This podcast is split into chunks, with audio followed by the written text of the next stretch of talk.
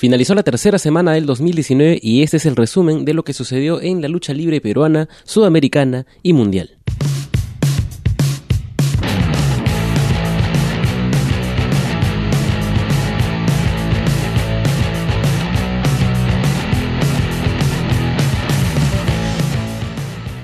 Gracias por acompañarme en resumen de esta semana y vamos a empezar el programa con lo que sucedió en Perú, específicamente en la Leader Wrestling Association. Este 27 de enero tienen su evento Punto de Quiebre 2019 y se han juntado con Alpha Wrestling Club para hacer un evento de dos partes, que por un lado va a ser el evento de, de LWA en la tarde y luego la proyección del Royal Rumble 2019. Esto debido a que coincide en fechas con este evento de WWE y eh, esta asociación con Alpha Wrestling Club es solamente con la parte encargada de hacer los streams mensuales eh, de eventos de la WWE, más no con la empresa que hacía shows de lucha y que tuvo un show en el 2017. Así que hasta el momento podremos garantizar que el talento que va a aparecer es solamente de LWA.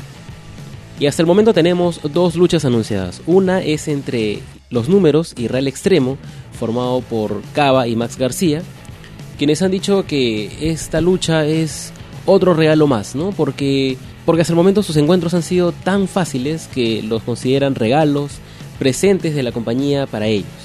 Incluso su última lucha del 2018 fue contra Lunatic y lamentablemente la paliza fue tan fuerte que Raulini, su manager, tuvo que salir a decir que su estado pues era bastante delicado, incluso quedando pues eh, una puerta abierta hacia el temprano retiro de este luchador. Por otro lado, tenemos una lucha titular entre Doctor Veneno, el actual campeón Robo Internacional, y Blue Shadow.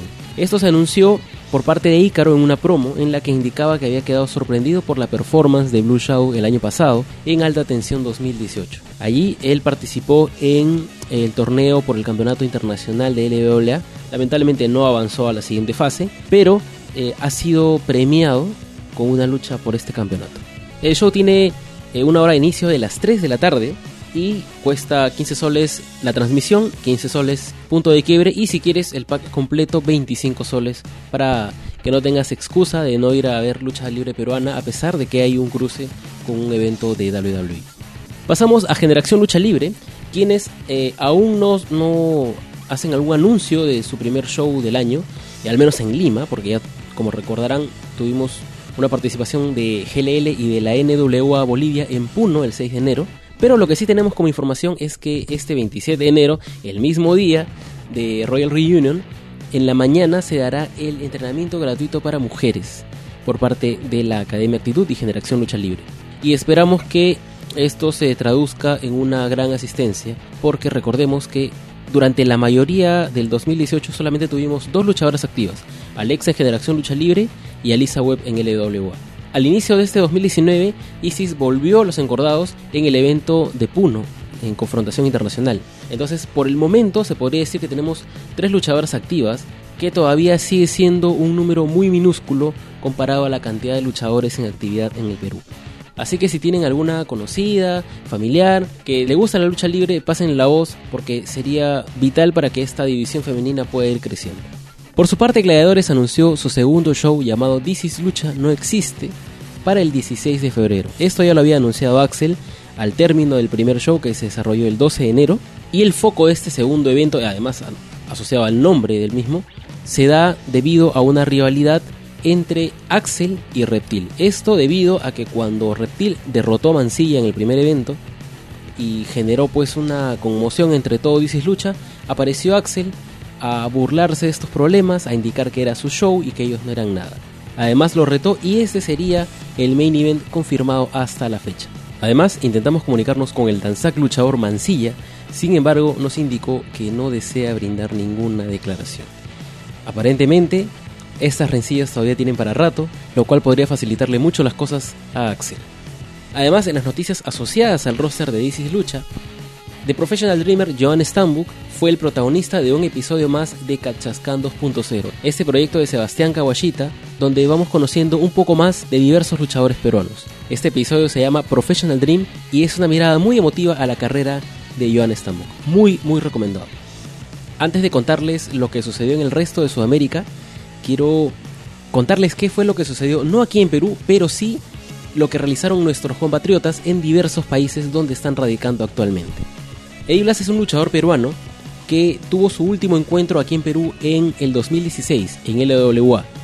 Y este fin de semana regresó a la lucha libre pero en Estados Unidos en la empresa Eastern Wrestling Association o EWA Maryland. Fue exactamente en el evento Rage in a Cage donde participó en una lucha denominada Out of Cage Rumble, donde 10 hombres luchaban alrededor de la jaula y el vencedor era quien toque la campana que estaba en uno de los esquineros. Eddie Blas salió vencedor en esta lucha y clasificó al torneo denominado Sweet 16 que se desarrollará en marzo. Pero una vez que un equipo llegue a la final de ese torneo, los dos miembros del equipo tendrán que enfrentarse para obtener recién al ganador de todo el torneo. O sea, en cierta parte del torneo este se vuelve algo, una competencia singles y solamente se encuentra a un ganador. Justamente pudimos conversar brevemente con Eddie Blas y esto fue lo que nos dijo sobre esta eh, difícil tarea de encontrar a un compañero para participar en el torneo Sweet 16. Recontra, recontra complicado. Especialmente cuando, como yo, eres el chico nuevo. Conozco cómo luchan varios. Eh, JB Jr., Jade, Jesse, el actual campeón pesado. Eh, pues sí, Jesse me encantaría que fuera un compañero mío. Es es excelente, es un gran luchador. Pero sí, es bien complicado, especialmente al final que tienes que enfrentarte al, a tu compañero, con el cual ya has tenido por lo menos tres luchas esa noche. Eh, pero nada, es ganarle el Sweet 16 es, mi meta, es mi meta ahorita. Además, nos despejó las dudas sobre un posible regreso a Perú en los próximos meses. Eh, a Perú no, no por, por ahora no. Quiero establecerme acá, quiero comenzar a tener más luchas y veremos qué, qué podemos hacer luego. Pero si algo aparece para ir a Perú, excelente, tampoco lo voy a decir que no. Pero mi prioridad es estar acá por ahora. Así que estaremos muy pendientes de lo que esté haciendo Eddie Blas en las próximas semanas o meses, ya que no solamente va a participar en la EWA Maryland, sino que hay todo un abanico de posibles destinos y empresas en los que podremos ver a nuestro compatriota representándonos. Pero él no es el único, ya que Jorge Carranza, otro luchador peruano, natal de Trujillo, arrancó su 2019 en la empresa española Riot Wrestling. Hacia el final del 2018, Jorge ganó el maletín de Riot, que es una gran oportunidad ya que le permite retar a cualquier campeón en cualquier momento que él desee. Y además tenía una rivalidad con Mandrill, quien para este evento, Before the Storm, estaba pactado luchar contra el fantasma. Entonces en este primer evento del 2019, Jorge atacó a Mandrill y le impidió poder concretar su lucha contra el fantasma. Sin embargo, este luchador internacional no iba a quedarse sin una lucha, así que Jorge lo retó y tuvieron una lucha de alto calibre a pesar de que Jorge no se pudo llevar la victoria. Sin embargo, todavía tiene el maletín en su poder y todavía puede retar a cualquier campeón de la compañía. De hecho, también pudimos conversar con Jorge y esto es lo que nos tiene que contar sobre esta primera lucha del 2019. Aquí el capataz de Riot Wrestling como habéis dicho, empezar el año luchando contra el fantasma ha sido una experiencia muy gratificante, pero no fue como yo esperaba. El capataz no consiguió la victoria, pero no porque él no sea bueno o no, o no tenga suficiente técnica, no porque el capataz sea un mal luchador, sino porque el fantasma hizo trampas junto con Mandril, se, no sé de qué manera, Seguramente el árbitro intervino por algún lado y hicieron que el capataz no pudiera ganar al fantasma. Pero repito, no fue por otra cosa más que por artimañas del fantasma. Yo luché limpiamente y no tengo nada que objetar, aparte de lo dicho, que el fantasma hizo trampas para ganar. Por otro lado, yo merecía estar en ese combate, obviamente. El capataz es el único que puede enfrentar a estrellas internacionales. Es el único que está al nivel y por encima, obviamente, de cada uno de ellos. Por lo que Mandril, ese combate que estaba anunciado, es que no tenía ningún sentido. Mandril no tiene la capacidad de enfrentar a nadie, ni a mí, ni a Carlos Vega, ni a mucho menos el fantasma. El único que era lo más bueno para enfrentar al fantasma era el capataz. Nadie más podría enfrentarse a él. Y hubiese ganado, como he dicho, si no fuese porque el fantasma y Mandril hicieron trampas. No obstante, Mandril, no contento con eso, quiso tomarse Yo que sé lo que pasó por su cabeza, pero entró, mm, me pegó con la silla sin motivo alguno. Yo no entiendo por qué esto. El capataz simplemente ha estado cumpliendo su promesa de hacer que Mandril pase un infierno, así como el capataz lo pasó los últimos cuatro años que estuvo con él haciendo tag team. Por lo que yo no entiendo por qué Mandril hizo esto. ¿Y me ha retado para un combate en aniversario? Muy bien. Allí no lucharemos, Mandril. Tú y yo. Allí el capataz y Mandril tendrán una guerra. Una guerra y uno de los dos solos puede salir vivo. Y obviamente va a ser el capataz de Riot Wrestling el que salga vivo de allí. ¿Y sabes por qué? Porque aún tengo el maletín. Eso, eso es lo único que me importa, aparte de machacarte. Con ese maletín iré a canjear en aniversario donde sea, me da igual. Simplemente me interesa encontrar la oportunidad de canjear ese maletín contra Ricky Barceló y convertirme en el primer campeón absoluto de Riot Wrestling que también haya sido campeón por parejas, es decir, el primer luchador de Riot Wrestling en conseguir el Grand Slam. Ricky o quien sea el campeón absoluto tiene los días contados. En cuanto encuentre la brecha mínima para entrar con el maletín y hacerme con ese título, lo voy a aprovechar, que no os quepa duda. Me da igual que el campeón sea Ricky, que sea Santiago, que sea Carlos Vega, que sea Adriano, me da igual tened los ojos bien abiertos, porque en cualquier momento puedo entrar yo, puede sonar mi música y hacerme con el campeonato absoluto de Riot Wrestling. No tengo mucho más que decir, más que seguid al Capataz en las redes sociales y a Riot Wrestling para estar al tanto de todo lo que el Capataz publica, todas las maravillas que digo. Así que nada más que decir. Un saludo y hasta la próxima. Entonces el reto está en el aire y no hay campeón que pueda dormir tranquilo mientras que Jorge tenga el maletín de Riot en sus manos.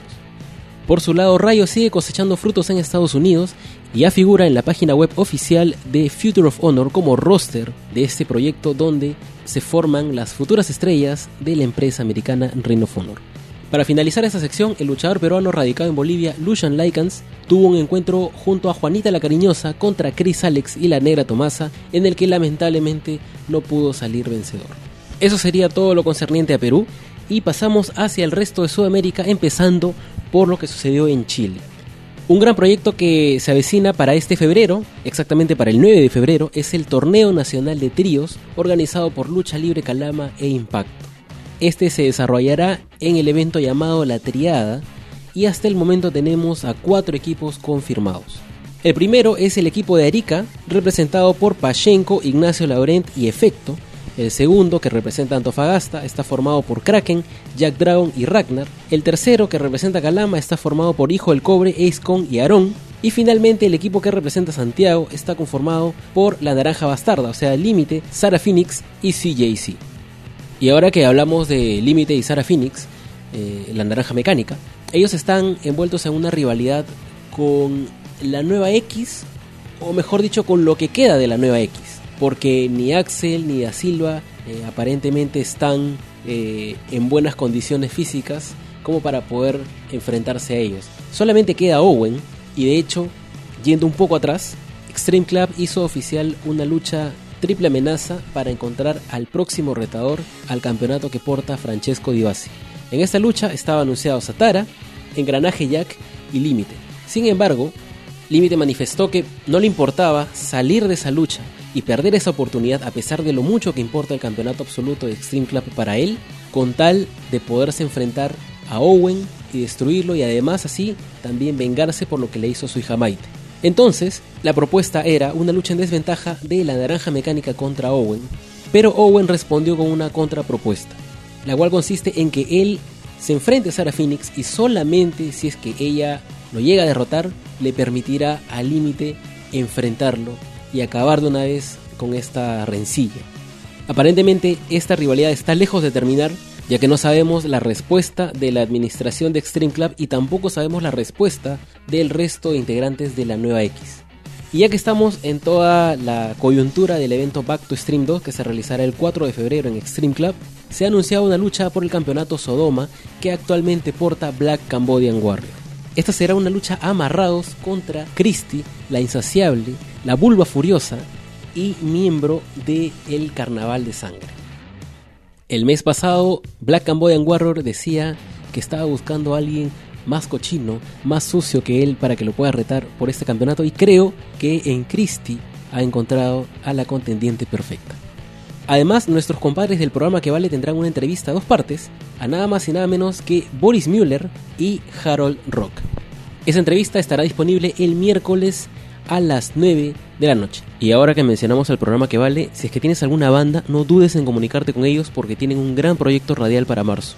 Ojo, no importa el país de residencia, así que si tienes cualquier proyecto musical, no dudes en comunicarte con nuestros amigos del programa que vale.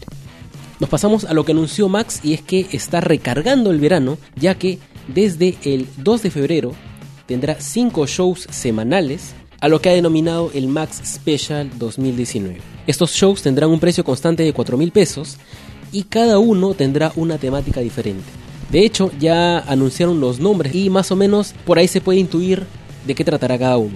El primero, que es el 2 de febrero, se llamará The Overture y es el festival inaugural. El segundo, el 9 de febrero, se llamará Advanced Generation y es una competencia en singles. El 16 de febrero, día en el que se desarrolla Gladiadores aquí en Perú, se llamará Battle Tendency y es, como ellos lo han denominado, un Clash of Trios. El 23 de febrero, su penúltimo evento de este especial, se llamará Strong World y será un Champion Edition. Y finalmente, lo que cierra todo este especial semanal se llamará The Last y es un Tag Team Collision. Hay muchos luchadores en la portada de este show, así que habría que ver cuáles participarán en qué edición de este especial de 5 ediciones semanales que acelera muchísimo el ritmo de producción de eventos de Max Lucha Libre. Como pequeños datos, Hellspawn se coronó ganador del torneo de Chilean No Traditional Export realizado por Sándwiches y Lucha. Nuestros amigos del programa que vale tienen la transmisión completa de este evento que dejaremos detallada en la descripción del programa. Además, Sexualizer se convirtió en el ganador del primer main event de 5 luchas clandestino de este año, en una lucha de 4 esquinas clandestinas. La lucha y el resto del evento lo puedes ver en el canal de YouTube de Takeover Chile, que también estará aquí detallada en la descripción. Además, se realizó el primer recap del año donde se habló de todo, pero sobre todo se anunció la fecha del evento Rey Clandestino que será para el 13 de abril. Este recap fue conducido por Natalia Stack y Christy y está realmente plagado de grandes, grandes momentos. Finalmente, Anarco Máscaras compartió en redes el trabajo que hizo para el tag team Swords of Essex, conformado por Will Ospreay y Paul Robinson en el último evento de Progress. Todo un logro internacional que felicitamos desde aquí. Pasamos a Argentina y el hilo conductor es nada más y nada menos que Jerko Whisky, quien viajará a Chile en febrero a entrenar con Chulo en el Yeyos Doyo y con Eddie Vergara en CNL.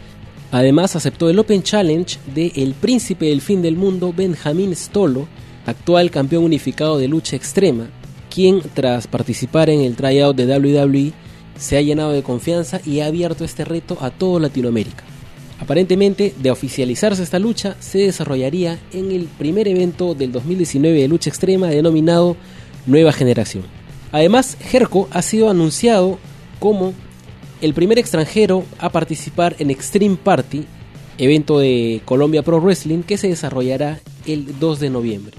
Jerko lanzó un reto cuando se oficializó su participación y quien ha salido a responderlo y contra quien se enfrentará en este show es el luchador colombiano Gemelo Halcón 2. Ya que hablamos de Colombia Pro Wrestling, su actual campeona femenina Vanilla Vargas y también campeona femenina de la Coastal Championship Wrestling se enfrentará en una lucha contra Chelsea Durden, donde Chelsea pondrá en juego su carrera y Vanilla pondrá en juego sus dos campeonatos. Finalmente, Legión Nueva Era Argentina ha anunciado su próximo show Plus Ultra para el 23 de febrero en Pompeya.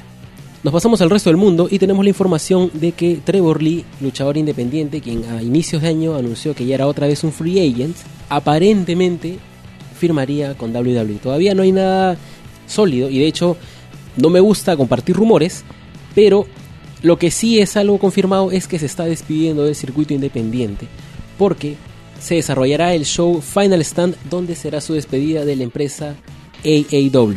Además es el campeón pesado de la CWF Mid Atlantic y lleva con el título más de mil días, así que probablemente se anuncie una lucha de despedida también en esa empresa. Hay nuevas caras en Ring of Honor porque los hermanos Rush y Dragon Lee han firmado por la compañía y esto complicaría eh, la expectativa por una lucha de apuestas entre Rush y LA Park.